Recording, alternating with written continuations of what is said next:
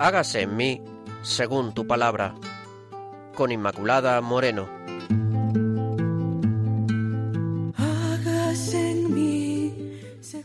Queridos oyentes de Radio María, gracias por su presencia en este programa Hágase en mí según tu palabra.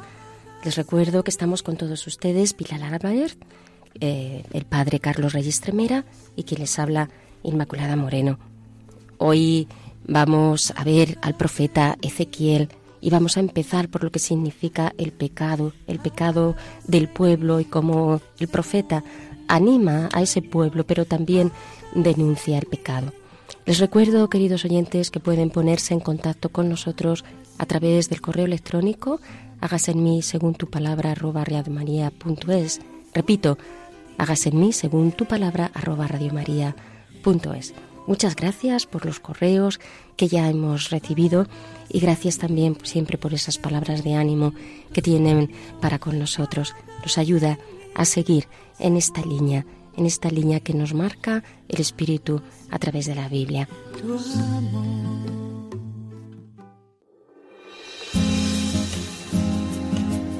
Claves para leer la Biblia.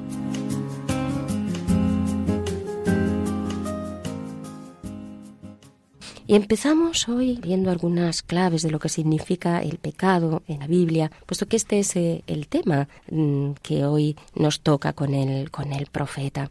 ¿Qué es el pecado en la Biblia? Es en principio una falta, una iniquidad, una rebelión, una injusticia. En fin, nos tenemos que remontar más bien al pecado en los orígenes, porque el pecado de Adán se manifiesta en primer lugar como una desobediencia, un acto por el que eh, el hombre se opone de forma consciente y de forma deliberada a Dios y, y viola sus preceptos, el más original de ellos, que es el de, el de la obediencia. Y esto es lo que Adán y Eva realizan en relación con Dios y esto es lo que supone el primer pecado, esa desobediencia porque ceden a la sugestión de la serpiente queriendo ser como dioses, conocedores del bien y del mal. Así esta relación de, de, Dios con los hombres se rompe debido al pecado de Adán y Eva. Todo ello tiene unas consecuencias que aparecen también claramente en la palabra.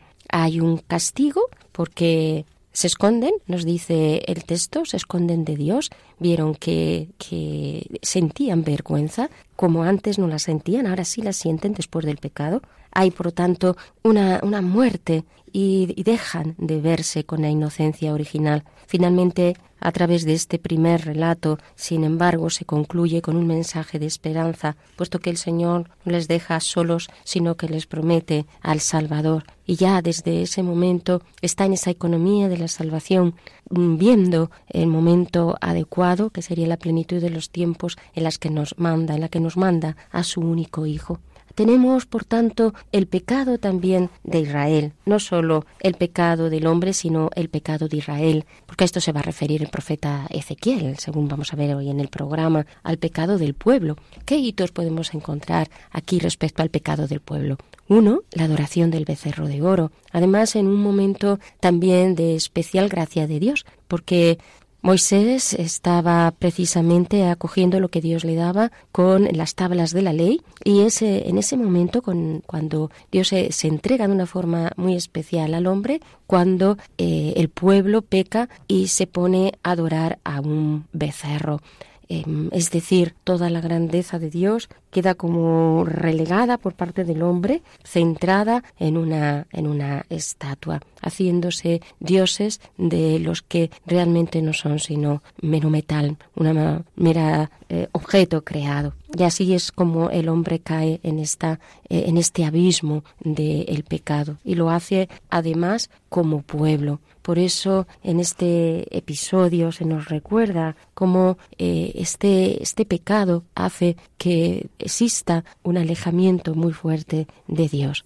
Por eso la enseñanza de los profetas va siempre en esta línea, en la línea de denunciar el pecado. La predicación de los profetas consiste en gran parte en denunciar el pecado de los jefes, el pecado del pueblo. Por eso encontramos también en los profetas enumeraciones frecuentes en la literatura profética de ordinario, en referencia al, decálogo, pecados que están hablando de, ese alejamiento del de, el pueblo, por ejemplo, violencias, rapiñas, juicios, em, juicios inicuos, mentiras, adulterios, mm, homicidios, usura, eh, derechos atropellados, es decir, en una palabra, todo tipo de desórdenes sociales, porque en este caso no se habla solo de ese pecado personal, sino también del pecado eh, social. No hay sinceridad ni amor, dice el profeta Oseas, ni, eh, ni hay conocimiento de Dios, sino hay perjurio, hay mentira, hay asesinato, robo, adulterio, violencia, homicidio, dice el profeta. ¿Cuál es la lección capital?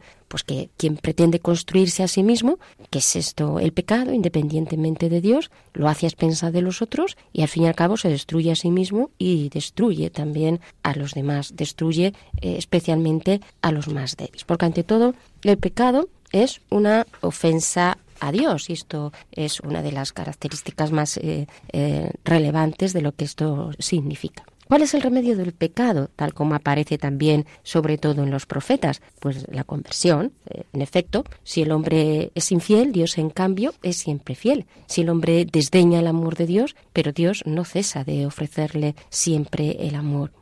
Por eso voy a cerrar su camino con espinas, obstruiré su ruta para que no halle los senderos. Quiero, quiero volver a mi primer amor. Es decir, nos está hablando, por lo tanto, de, este deseo de que el hombre vuelva de nuevo a ese primer amor, volver a Dios. Es una eh, historia de conversión la que Dios tiene con el, con el hombre. Es una necesidad de conversión. Esto sobre todo en el Antiguo Testamento, que siempre estará bajo esta clave de la alianza, necesidad de un corazón puro.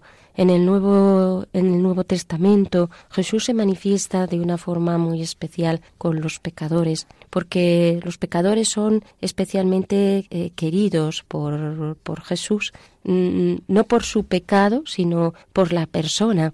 Por eso es necesario en este amor que Dios manifiesta en Jesucristo por los pecadores entender cómo es la misericordia de, del Señor, cómo es la misericordia de Jesús. Y por ello tenemos esa maravillosa parábola que tantas veces hemos explicado, que es la parábola del Hijo pródigo. Esa palabra del Hijo pródigo que manifiesta el amor que Dios tiene con el hombre. Pero también está, y esto aparece en el Nuevo Testamento, el pecado del mundo, un pecado que eh, supone un, un alejamiento voluntario de la luz. Jesús es la luz, y sin embargo la luz vino al mundo y los hombres amaron más las tinieblas que la luz, porque sus obras eran malas. El pecador se opone a la luz, porque la teme, por temor de que descubran sus obras. Efectivamente, la cercanía a Dios y la cercanía con Dios manifiesta realmente lo que somos. Cuando uno no quiere eh, entrar en este camino de la conversión, ni siquiera quiere acercarse a Dios, porque acercarse a Dios va a suponer entender lo que tiene por dentro. Por eso está esta ceguera por parte del hombre que, que lleva a esta perversidad, porque el demonio, al tener esta lejanía del mundo de Dios, actúa a sus anchas, de tal manera que lo que hace es eh, alejar incluso del mismo sentido del pecado, quitar el propio nombre de pecado y no llamar a las cosas eh, pecado, porque así ni tan siquiera tienes la base como para cambiar, porque la base para cambiar es entender lo que es pecado. Por eso San Pablo distingue también en lo que es el, pecado. Llama a los actos pecaminosos, por una parte, a las faltas, a las, a las caídas, y, lo, lo hace también como transgresión. El pecado también es desobediencia, y así San Pablo expresa pues este esta fuerza que tiene el poder del mal que tiene Satanás para em, ir tentando a los hombres y para que sean los hombres los que caigan en las situaciones de, de pecado. Pero también el apóstol es eh, uno de los que más habla de la victoria de Cristo sobre el pecado porque esta victoria es todavía mucho más poderosa que, que, cualquier otro aspecto. El cristiano queda justificado por la fe y por el bautismo, ha roto totalmente con el pecado y muerto al pecado ha venido a ser con Cristo un ser nuevo, una criatura nueva. No está ya en la carne, sino en el espíritu. Si bien puede todo el tiempo que vive en un cuerpo mortal,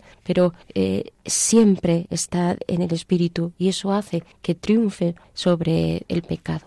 Por eso, queridos oyentes, este sentido de el pecado no debe como apabullarnos o no debe eh, como crearnos una actitud de desánimo, una actitud negativa, sino una conciencia eh, clara de lo que somos, una conciencia a la vez sincera de, de nuestra realidad y una vez entendido esto, sobre todo una conciencia todavía pues mucho más clara y más fuerte de la misericordia de Dios, ¿no? O abismo de la riqueza, de la sabiduría y de la ciencia de Dios, cuán insondables son tus juicios y cuán incomprensibles tus caminos, porque sí, así feliz el pecado, este pecado que, que mereció, que nos ha merecido, pues tal, tal redentor, puesto que así eh, eh, el Padre nos ha entregado nada menos que, que a su Hijo, venciendo, ya digo, todo pecado, porque es cierto que Dios hace que todo concurra para el bien de los que le aman,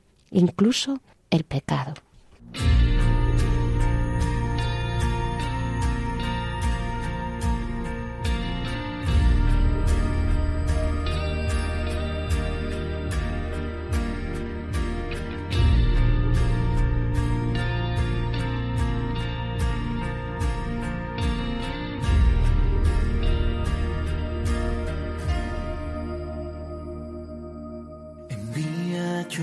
Sobre mí,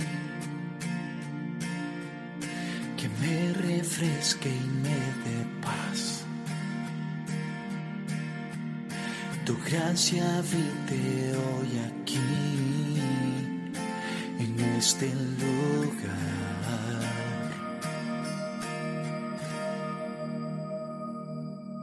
El cielo hoy se abrirá.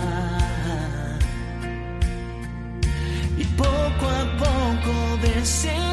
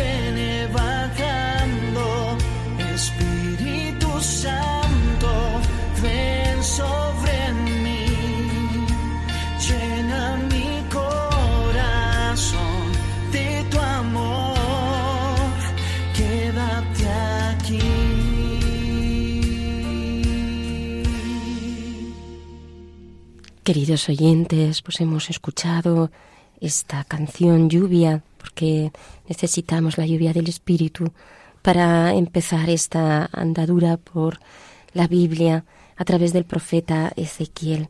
Y vamos ahora a escuchar el texto que nos ocupa hoy, que es de Ezequiel capítulo 22, versículo del 1 al 16.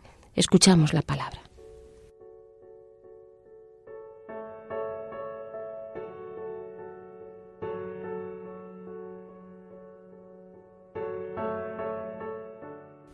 El Señor me dijo, ¿y tú, hijo de hombre, no vas a juzgar? ¿No vas a juzgar a la ciudad sanguinaria? Indícales todas sus detestables acciones.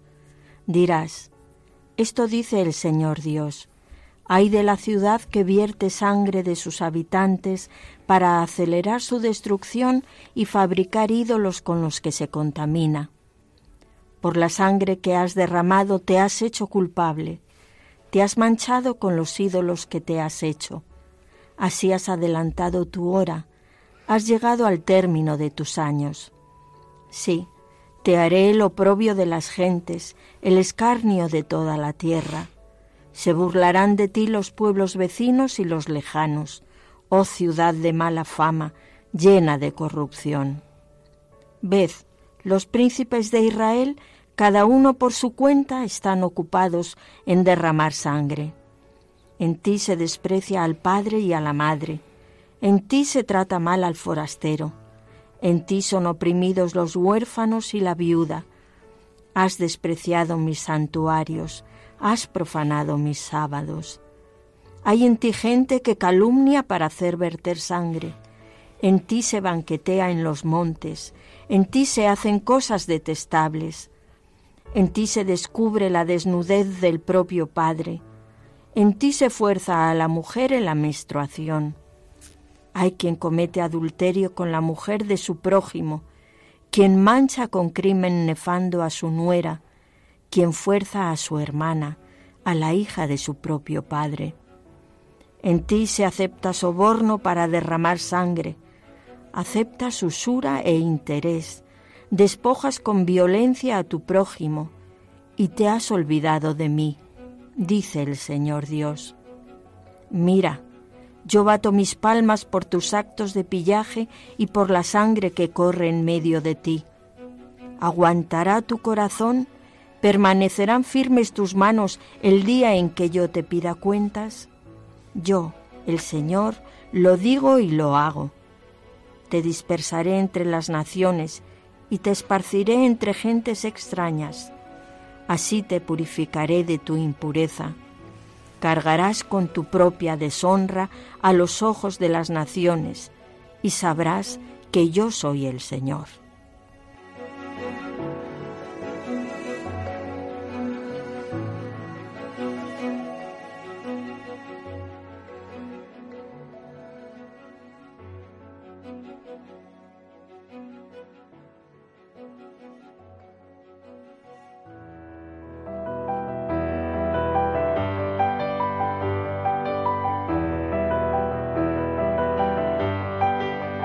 Dios al encuentro del hombre.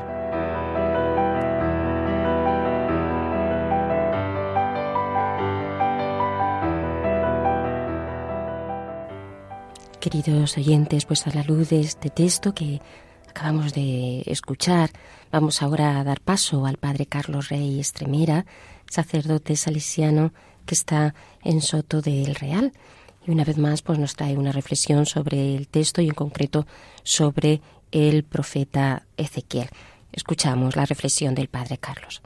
Muy queridos y recordados amigos de Radio María, recibid un cordial saludo de todo el equipo que lleva adelante este programa. Tal y como os anuncié, hoy dedicaremos nuestra exposición a describir el desolador panorama de degradación y abusos, tanto con relación a Dios como a los hombres, que Ezequiel denunció, advirtiendo al pueblo del peligro que le aguardaba si no cambiaba de actitud. Infelizmente Ezequiel no tenía motivos para hacerse ilusiones sobre la voluntad de cambio del pueblo. ¿Cuántas veces sucede que el ser humano tiene que pasar por el dolor y la desgracia para madurar? Fue el caso de Israel y puede que haya sido también el nuestro. Mucha atención, pues. Comenzamos. Tras la estremecedora visión inicial junto al río Quebar, Ezequiel comienza a dirigir su palabra a los deportados judíos. En su primera etapa profética, durante los años 593 a 586 a.C., se siente vigía de Dios ante el pueblo, el hombre encargado de dar la voz de alarma ante el peligro que amenaza al pueblo. Frente a profetas de oficio que engañan con falsas lecturas de la realidad histórica, él es profeta capaz de leerla en profundidad y en verdad. Ezequiel se muestra sensible a Dios y por eso al pecado contra Dios. Se le nota su sensibilidad religiosa y su sello sacerdotal. Le duele la profanación de lo sagrado. Como Oseas y Jeremías, mira al pasado de su pueblo y lo ve absurdo. Dios lo amó con ternura hasta hacer una alianza de amor con él, pero Israel y Judá le han correspondido prostituyéndose desvergonzadamente con unos y otros amantes sin hartarse. Ha sido una historia continuada de infidelidad, desde Egipto hasta ahora. El ser humano se inventa ídolos de continuo. El creyente no se escapa de ello, en la historia de Israel y en la de la Iglesia. Unas veces inventa dioses, otras manipula o degrada a Dios. y se degrada ante ellos como una prostituta de la calle, vendiéndose a cualquiera, y no aprende, no escarmienta. Mirando al presente, Ezequiel lo ve igualmente manchado. Lo sagrado, todo lo que podría servir para descubrir, acoger y celebrar a un Dios fuente del ser y de libertad para el ser humano, está manchado. El templo de Jerusalén, morada y presencia de Yahvé entre los suyos, sus celebraciones cultuales, las calles de la ciudad santa, el país, el rey, el sábado, todo es regalo de Dios a su pueblo.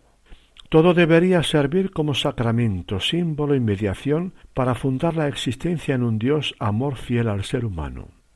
Ezequiel, profeta de mirada lúcida, lo ve todo lleno de abominaciones, viciado y profanado. Al par de Yahvé, erigen multitud de ídolos en su corazón.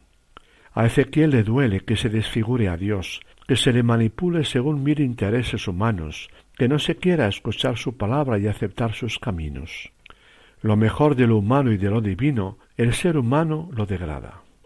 Profeta en la línea de los profetas anteriores, Ezequiel es también sensible al otro santo o sagrado, el ser humano.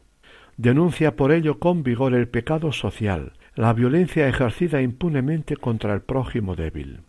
Prostituir la religión y abusar del prójimo van juntas. El país está lleno de delitos de sangre, de ciudad llena de la ciudad llena de violencia, porque dicen el Señor no lo ve. Están colmando el país entero de violencia. Habéis multiplicado vuestras víctimas en esta ciudad, habéis llenado de víctimas sus calles. Cuando un país Quizá un continente entero funciona mal de arriba a abajo y se instala la corrupción social y la violencia, la situación es muy grave. Impresionante el capítulo 22. En él Ezequiel denuncia el pecado religioso de Jerusalén, idolatría, profanación del templo y del sábado, pero subraya la violencia y la voracidad de los prepotentes. Son leones rugientes y lobos feroces. Explotan y oprimen a los pobres. En ti los jefes de Israel derraman sangre a porfía, despojan al pobre y a la madre, atropellan al forastero, explotan al huérfano y a la viuda. En ti la gente comete injusticia abusando sexualmente. En ti se practica el soborno para derramar sangre. Te lucras a costa del prójimo y a mí me tienes olvidado. Delitos de sangre. Cinco veces usa la palabra sangre. Delitos de dinero. Soborno para ganar a los jueces. Usura. Robo. Delitos sexuales, con su connotación de prepotencia. Delitos de abuso contra los débiles de la sociedad. Huérfanos, viudas, inmigrantes. Los causantes de los atropellos son los jefes, los nobles, los terratenientes, los sacerdotes y los profetas. Las cinco clases dirigentes civiles y religiosas de maneras diferentes convierten la ciudad santa en ciudad sanguinaria. Todos ellos se han convertido en escoria, por eso les aguarda el horno o la basura. En un contexto diferente el profeta muestra el ideal del hombre justo en las relaciones humanas, dar de su pan al hambriento y vestir al desnudo, no practicar la violencia, la rapiña, el préstamo con usura, el, el falso testimonio en los tribunales, el soborno de los jueces, la relación sexual con la mujer en condiciones inadecuadas, la negación de ayuda. Este hombre es justo y vivirá. Tiene entrada en el corazón de Dios. El injusto y malvado queda fuera de Dios, del espacio de la vida. Las palabras de Ezequiel recuerdan las de Job y las de Jesús. No ayudar al necesitado, ser indiferente a su suerte es abuso social. Sólo el hombre de manos inocentes y puro corazón puede entrar en el santuario de Dios. A Dios le importa la justicia o la injusticia del ser humano. No hay religión auténtica sin estos componentes imprescindibles. Experiencia del Dios vivo, misericordia real con el necesitado y justicia con el otro ser humano. La preocupación de Ezequiel es por los grupos débiles, huérfanos y viudas, que coincide con la de Isaías y Jeremías, con este último también en el interés por los emigrantes. En el oráculo de los pastores de Israel recrimina duramente a los reyes, en lugar de apacentar las ovejas, de proteger y cuidar al rebaño, lo han explotado brutalmente y devorado, por lo que serán eliminados y suplantados por el buen pastor. y acusa a los poderosos de la sociedad, los machos cabríos y carneros, que abusan de los débiles y pequeños. Frente a este panorama social y religioso, alimentó Ezequiel la esperanza de conseguir la conversión de su pueblo y el cambio de su destino. Ezequiel, además de denunciar con vigor al pueblo su realidad presente, le advierte del peligro que le aguarda si no cambia. Junto al mensaje moral, el escatológico. Se está jugando su destino. Le invita a recapacitar y cambiar de rumbo para salvarse de la ruina que le sobreviene ya. Escuchen o no escuchen, Ezequiel debe hacer de centinela de Dios en su pueblo. Paradójicamente, el Dios que amenaza a su pueblo es también el Dios que menos quiere su destrucción, la muerte del ser humano. Por ello le envía al profeta como el contraespía, como la voz de alerta. La doble palabra de denuncia y de juicio quiere ser de salvación. Si no la acoge, el ser humano se expone a su propia ruina. Si sirviera para hacerle volver a la verdad. Ezequiel no se hace ninguna ilusión. Revive el drama de Jeremías, ve llegar irremediablemente el final. Una historia de seis siete siglos so toca a su fin. Quisiera evitarlo, pero es inútil. No percibe cambio ni en el corazón y comportamiento del pueblo, ni en la loca política del rey Sedecías y gobernantes de Jerusalén, empeñados en rebelarse contra Babilonia. No aceptan la evidencia de los hechos. Les reprocha que rechacen el yugo de Babilonia y alimenten expectativas de liberaciones mágicas. El pueblo, como tantas veces en la historia, vive de quimeras religioso-patrioteras. ¿Por qué los seres y los colectivos humanos son a menudo incapaces de percibir su dramática situación y de cambiar de rumbo? Entonces y ahora. Para el ser humano sustancialmente caduco, sólo Dios podría ser su garantía y esperanza de futuro. Condición volver a Él practicando la justicia y confiándole su destino último. Pero por ahora no cabe esperar ni calidad moral ni fe en Dios. Es el hombre religioso el que manipula a Dios y se cierra los caminos de salvación. Dice Ezequiel, contamos con el templo de Dios, dice el pueblo, perdón, contamos con el templo de Dios, con el culto, con su elección, con esta tierra que Dios nos dio para posesión perpetua. Pero no cae en la cuenta de sus profundas mentiras religioso-morales. La religión les sirve para hacerse ciegos a la realidad, peor aún, para defenderse de Dios. Ezequiel quisiera abrir los ojos ciegos y oídos sordos de los desterrados de Babilonia, pero siguen aferrados a sus propios caminos. Ni escuchan al profeta que les denuncia sus crímenes, ni aceptan su mensaje sobre la catástrofe que se avecina. Cuánto ingenio para defenderse de la palabra de Dios. Profundamente dolorido, Ezequiel denuncia las vanas esperanzas que alimentan tanto a los permanecidos en Judá como a los deportados a Babilonia.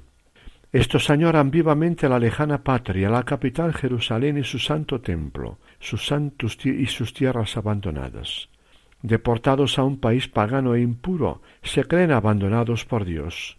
No aceptan los hechos. En el fondo, no saben leer los signos de los tiempos ni ver el sentido positivo que puedan tener las experiencias dolorosas de la existencia. Alimentan el anhelo de volver pronto a su tierra, ¿Por qué no esperar de Yahvé su Dios un rápido derrumbamiento del imperio babilónico, su opresor? Había graves, había signos esperanzadores. El rey babilonio Nabucodonosor estaba pasando grandes apuros, enemigos en sus fronteras y enemigos en su propio ejército y corte. Con visión de profeta, Ezequiel echa por tierra tales esperanzas. Son quimeras, ilusiones locas de parte de Dios mismo debe aguarlas, como Jeremías. Está llegando el fin para ti, les dice. Cuando llegue el pánico buscarán la paz y no la habrá. Hay esperanzas falso, falsas, ilusas que hacen mal al ser humano y a la sociedad. Están fuera de la realidad moral e histórica. La realidad va a ser cruel. No sólo no volverán los deportados a Jerusalén, sino que en lugar de la Babilonia opresora será destruida la ciudad santa con su templo y arrasado el país entero de Judá. Estos están tan llenos de crímenes y tan manchados que Yahvé los abandonará a su suerte. Mira, voy a profanar mi santuario, el encanto de vuestros ojos, el tesoro de vuestras almas. El símbolo supremo de vuestra seguridad. Dejando a Dios a margen de todo, nada les puede salvar, ni siquiera la religión, el culto, la fe en las antiguas promesas. Ezequiel socava por la base los fundamentos religiosos de la esperanza del pueblo. Ezequiel transmite este desolador mensaje con duras palabras y con expresivas acciones simbólicas. Contra toda ortodoxia lo anuncia en forma de visión simbólica. Ve a Yahvé abandonar el templo y la ciudad de Jerusalén y, y partir hacia Oriente, hacia un país pagano e impuro, allí donde están los deportados.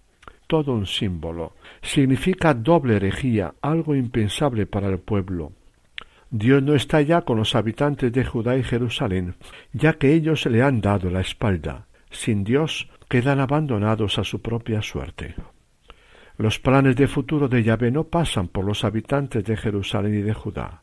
Él está ahora con los deportados. Ellos son sus preferidos. Ellos son su pueblo y su santuario. Dios es libre, no limita su presencia a un templo local ni a una tierra santa. Está allí donde están los deportados. Ellos constituyen el resto del pueblo de Israel. Con ellos recomenzará y continuará Dios su historia con los hombres sobre bases nuevas, como desde cero. El futuro pasa por los postergados. Deben atreverse a creerlo y a cambiar de esquemas de religiosos. No deben maldecir la deportación ni adorar ni añorar a sus hermanos de Jerusalén que se creen los preferidos de Dios al resguardo de todo peligro y andan diciendo Dios mismo nos ha dado esta tierra en posesión perpetua. ¿Por qué no aceptar los caminos insospechados de Dios? ¿No puede ser la desgracia con su acompañante el dolor el mejor camino de maduración moral y espiritual del ser humano? Mas, el lugar privilegiado donde Dios actúa a favor del mismo. Puede haber progreso, saltos cualitativos en el ser humano sin ruptura con el pasado. Cada nueva etapa de la vida espiritual está exigiendo una ruptura absoluta con el pasado. Es así en todo hombre y mujer y en todo tiempo. No hay experiencias de crisol y de muerte que Dios los convierte en caminos de transformación del ser humano. En el fondo, ese era el sentido profundo de la dura prueba, la más fuerte de su larga historia que estaba experimentando Judá. Se comprende que le costase reconocerlo. En este momento crítico de su historia, Dios intenta conducir a su pueblo a mayores niveles de maduración moral, existencial y espiritual. Todo, incluso lo más contrario a Dios y al ser humano, el programa imperialista de Babilonia, la guerra, la invasión, la destrucción de lo más sagrado, podía servir como camino a una etapa en la historia de los individuos y del pueblo. Este no lo ve. El profeta lo barrunta y trata de abrir los ojos y la esperanza de un futuro nuevo. Me estuvo bien el sufrir, confesará el salmista. La fecha de 586 a.C. marcará un antes y un después en la historia de Israel-Judá. Un nuevo pueblo vendrá solo pasando por la pérdida de lo que se consideraban pilares esenciales, la tierra, la libertad, el templo y el culto, y la ciudad de Jerusalén, con todo su simbolismo, la dinastía davídica, la permanencia en la tierra. El inicio de una nueva historia de Dios con su pueblo y a la larga con la humanidad pasaría por una caída de todos los apoyos institucionales y expectativas, seguida por una abismal crisis de fe. Lo mismo puede venir a, suceder si aceptan pasar por los campos de destierro y exterminio, con tal de creer que también ahí está Dios. Con la experiencia del exilio comienza para Judá un camino de educación del corazón a un nivel moral y religioso más depurado y un proceso de desterritorialización y desnacionalización que culminará en el universalismo de Jesús y del Nuevo Testamento. Ello reclamaba cerrar todo un capítulo en la historia para abrir otro. Dios por ahora está rompiendo los esquemas religiosos de su pueblo, ampliando su horizonte, iniciando un capítulo insospechado de su historia. Ezequiel denuncia el pecado y echa por tierra falsas expectativas. Con todo, barrunta un futuro nuevo más allá del exilio tras la fecha trágica de 586, pronunciará algunas de las palabras más bellas del Antiguo Testamento. Palabras de esperanza desde las ruinas. Hasta aquí, mis queridos amigos, nuestra enseñanza de hoy. Qué misterioso es el ser humano. ¿Qué capacidad tiene para empecinarse en el mal y en el pecado? Pues bien, es en este contexto que Ezequiel recuerda al pueblo el gran amor de Dios por él y que lo ha ido haciendo en su favor a pesar de sus continuas infidelidades. Aun en medio de la mayor desgracia, Dios está siempre restaurando la historia en favor del hombre, infundiendo en él esperanza. Lo hace así porque no quiere que muera, sino que viva. Este será, mis queridos amigos, el tema de nuestro próximo programa. Os esperamos. No faltéis. Muchas gracias, Padre Carlos, por esta reflexión que nos ofrece hoy eh, les recuerdo que estamos aquí en el programa Hágase en mí, según tu palabra, que pueden establecer contacto con nosotros a través del correo hágase en mí según tu palabra arroba radiomaria.es. Gracias por su atención una vez más, queridos oyentes. Les daré un corazón íntegro e infundiré en ellos un espíritu nuevo. Les arrancaré el corazón de piedra y les daré un corazón de carne para que sigan mis leyes y guarden mis mandatos. Ellos serán mi pueblo y yo seré su Dios.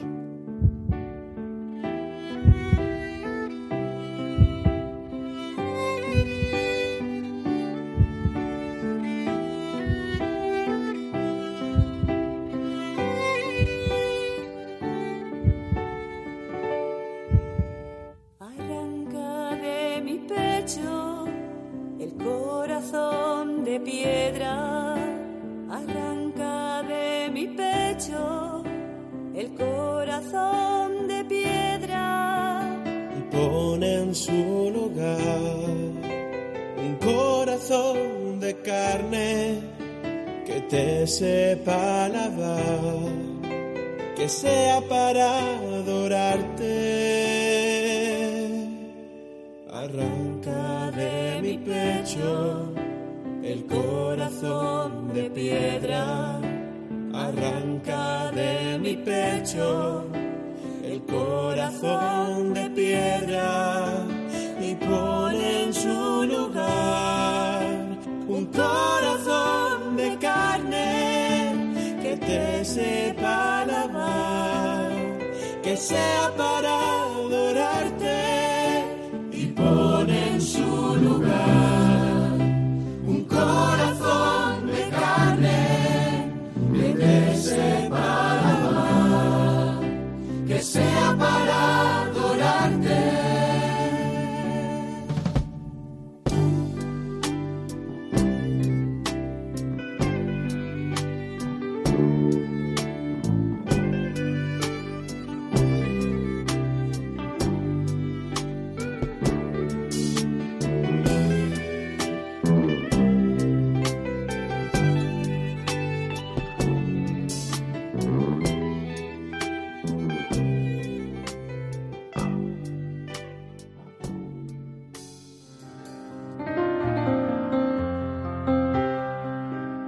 Rincón Bíblico.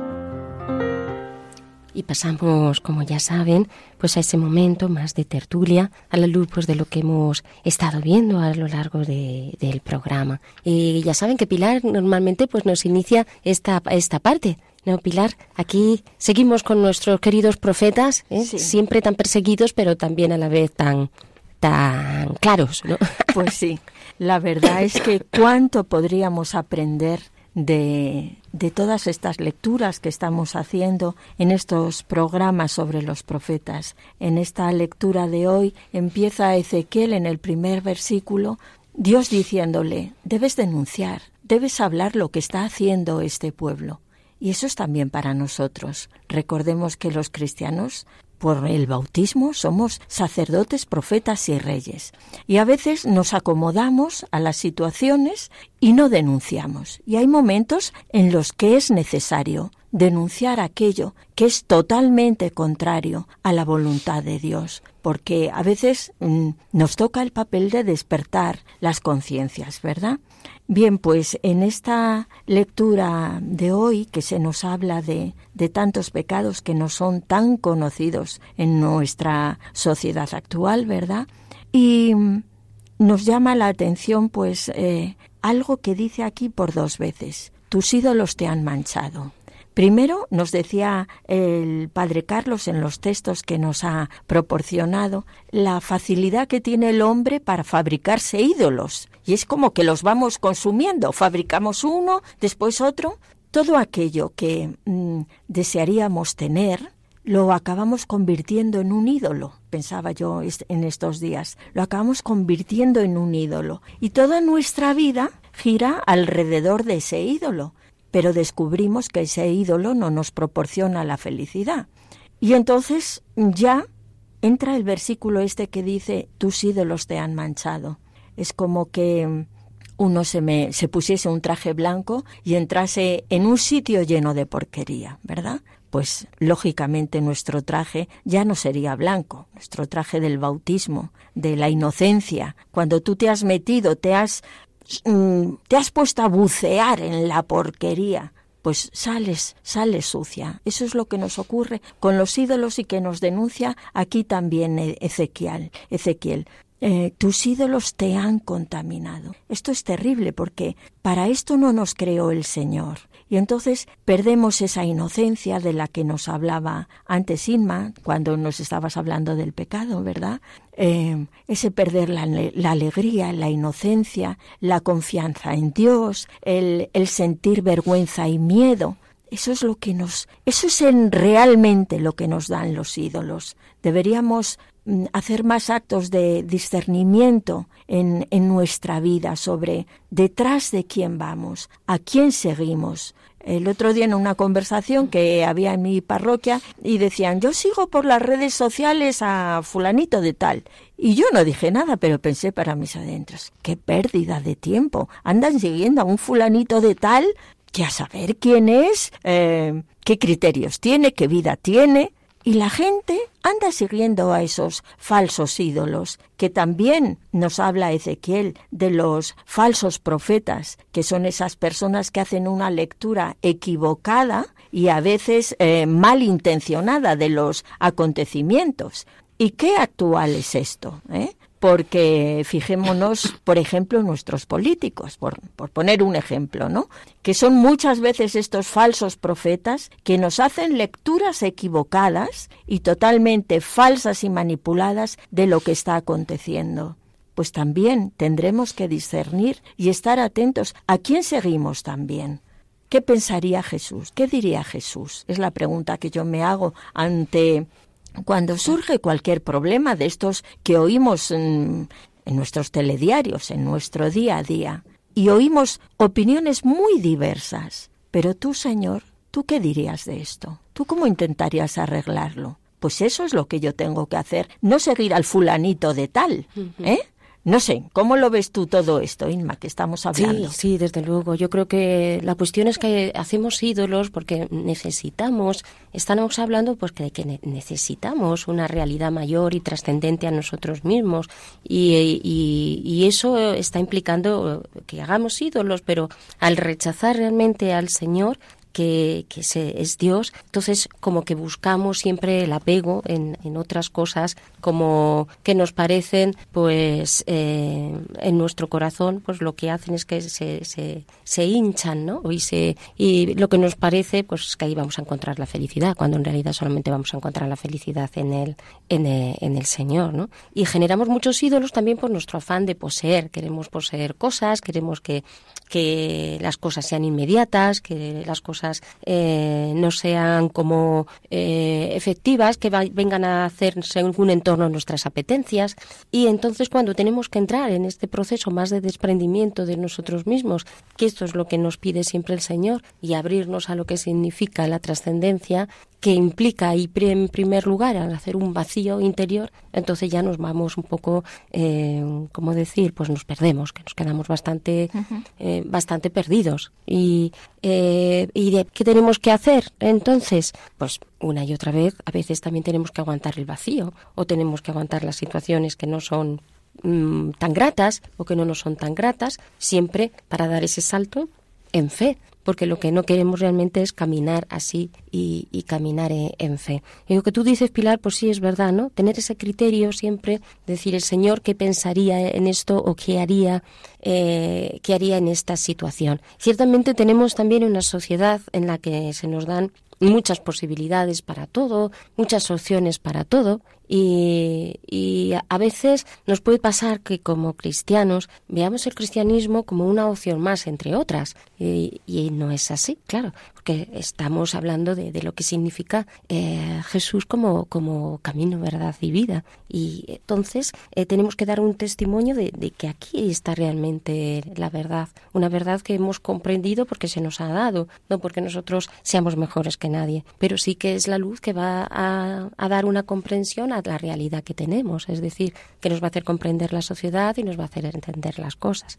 Eh, total, eh, poner nuestro corazón en cualquier ser humano, político, profesional o de lo que sea, pues ya está siendo un error grande, porque mm, no va a dar mucho de sí o, no va a dar nada de sí. Aquello, ¿no? Poner nuestro corazón en el primer youtuber, pues, pues lo mismo nos va a dar también, ¿no? Porque pues ya ve eh, que dónde va, pues en la mayoría de los casos a llamar la atención y a meterse bastante dinero en el bolsillo y no sé, somos conscientes de todo esto, pero sin embargo nos dejamos embaucar como, como, como, como niños necios o, algo así.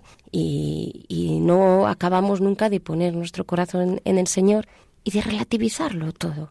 Tenemos que relativizarlo todo, porque eh, toda esta realidad pasa. Así que también tenemos que, relativizar todas estas cosas, siendo muy conscientes de lo que hay en la realidad, pero también poniendo nuestro corazón en el Señor y, relativizando las cosas. Como estas dos actitudes, ser conscientes de la gravedad, pero también poner siempre el corazón en Dios, que es el único que nos da paz para, para entender, comprender y, y, encaminar nuestra vida en estas circunstancias que nos han tocado vivir, que son difíciles, pero bueno, estas del pueblo de Israel tampoco parecen que fueran muy fáciles, porque eh, con el, si no estaban en el destierro, los pobres pues tenían que volver a la reconstrucción, o sea que tampoco ellos lo tenían fácil. Pues Irma, también en el texto hay una cosa que mm, que dice Dios tantas veces vemos como Dios habla por los profetas y nos dice se han olvidado de mí se han olvidado de mí y eso es pues lo terrible lo terrible y lo que nos lleva a tanta a tanta confusión.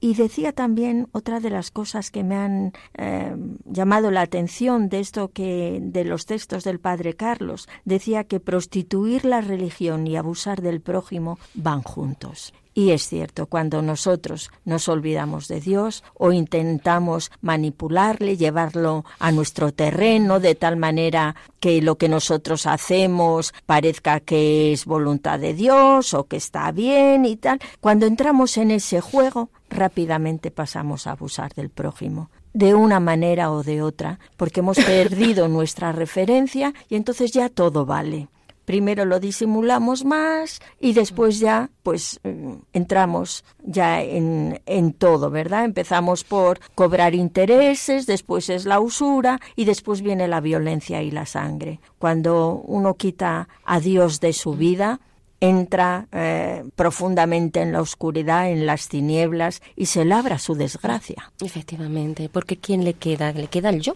Entonces es tu yoísmo y empiezas a dar vueltas a tu yo y ¿qué busca tu yo? Pues el interés, el placer, y que, hay que, te queda dentro. Has quitado a Dios que es el que realmente está ahí es tu origen y tu fin pues entonces te quedas. La tristeza de tu yo. Ese yo porque bastante triste.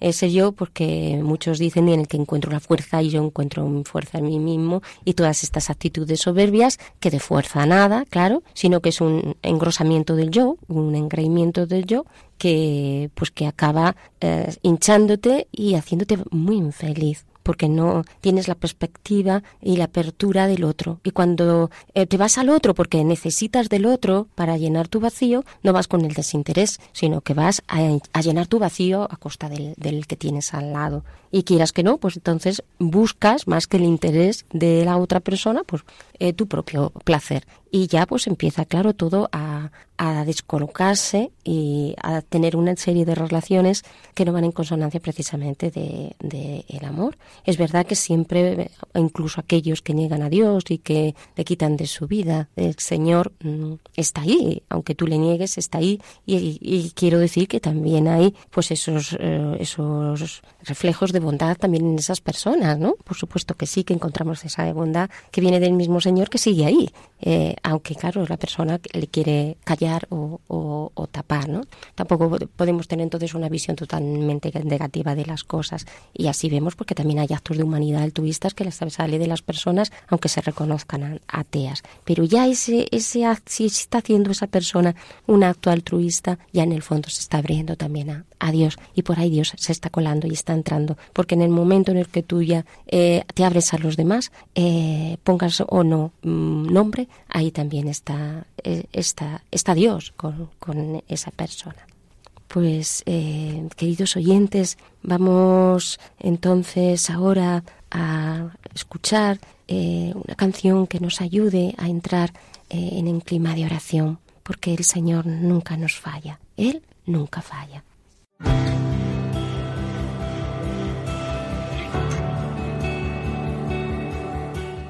Señor, no me castigues cuando estés airado, no me reprendas cuando estés enfurecido, pues tus flechas se han clavado en mí, ha caído sobre mí tu mano.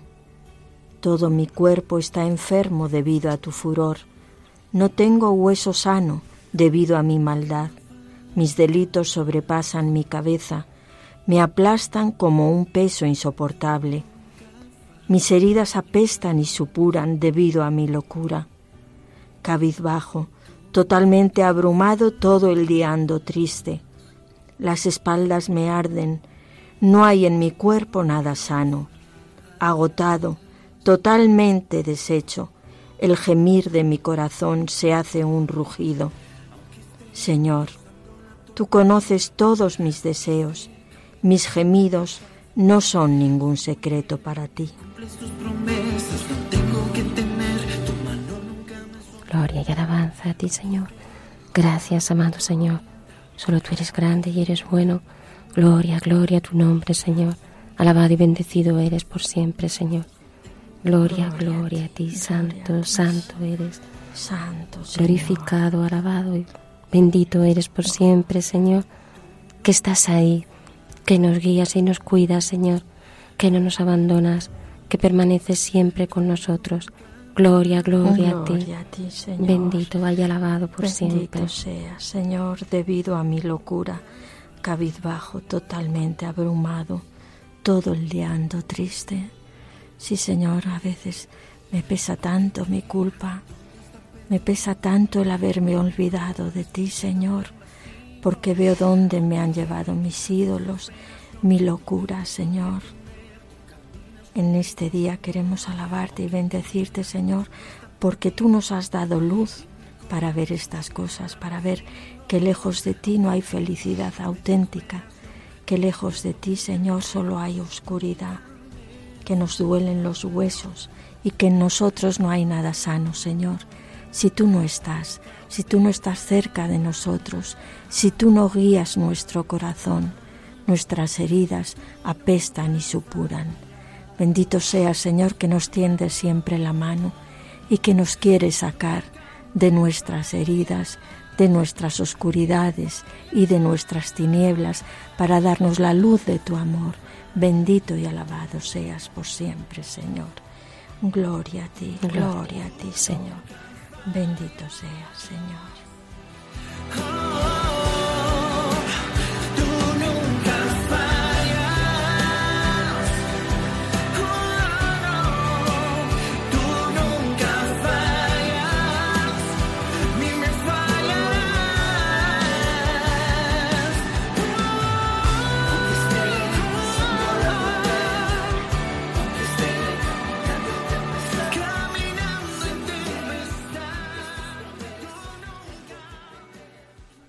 Oyentes, terminamos así el programa de hoy.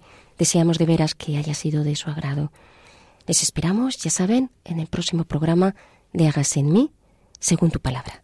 Hasta entonces.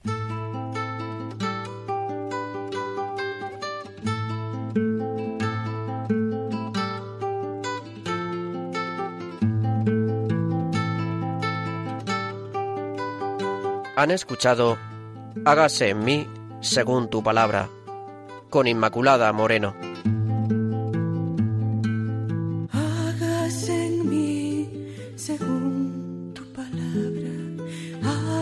En mí según tu sueño